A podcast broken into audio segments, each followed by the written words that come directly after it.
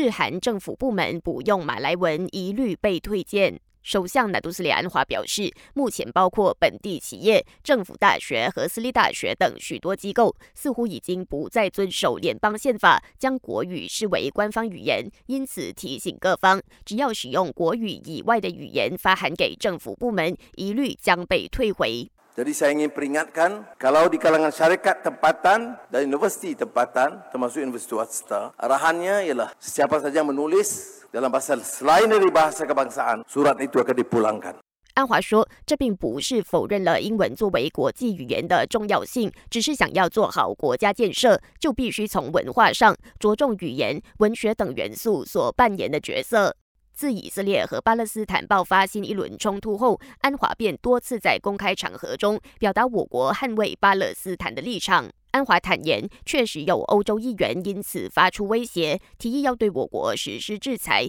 不过，也声明他并不会因此担心我国的安全或经济问题，反而会像往常一样毫不畏惧地履行职责，表达我国观点。即便安华表示不担心，但我国警方对于他可能因为声援巴勒斯坦而遭到外来威胁一事不敢轻忽。全国总警长丹斯里拉沙鲁丁强调，警方将进一步加强保护安华的安全措施，不会姑息任何危害我国领导人的行为。最后，本台正在招募新闻主播，欢迎符合资格者将履历表和一分钟的新闻录音发送到 newsroom at ashroad.com 的 main。